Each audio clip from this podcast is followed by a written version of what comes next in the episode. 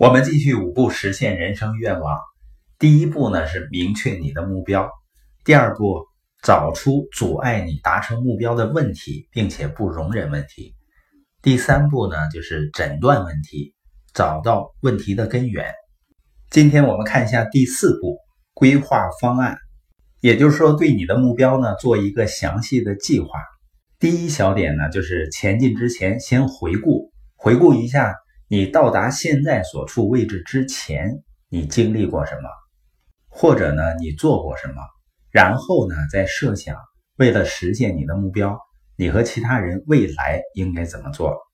第二呢，把你看成是一部机器，把你的问题看作一部机器产生的一系列结果，这样通过俯视你的机器，并思考如何改变这部机器，以创造更好的结果。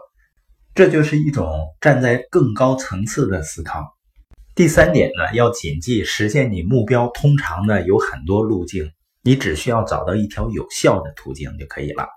第四点，在规划的时候呢，把你的方案设想为一个电影剧本，然后呢循序渐进的思考由谁来做什么事儿，就像安排演员一样，先根据目标呢有一个大概的方案，然后呢不断的改进，再进一步。落实到具体的任务，就是你需要做的事儿和预计什么时间去做去完成。在你推进的过程中呢，像成本啊、时间啊等很多的现实问题都会出现，这会促使你进一步的完善方案。第五点呢，就是把你的方案写下来，然后呢，具体要写明在什么时间完成什么事情。这里有三个关键词：任务、方案和目标。它们三个是不同的，不能混淆。任务呢，它是方案和目标之间的纽带。第六点呢，在规划的时候要明白啊，规划一个好方案不一定需要很多时间。草拟和完善一个方案呢，可以用短短的几个小时就完成，也可以用几天甚至几周。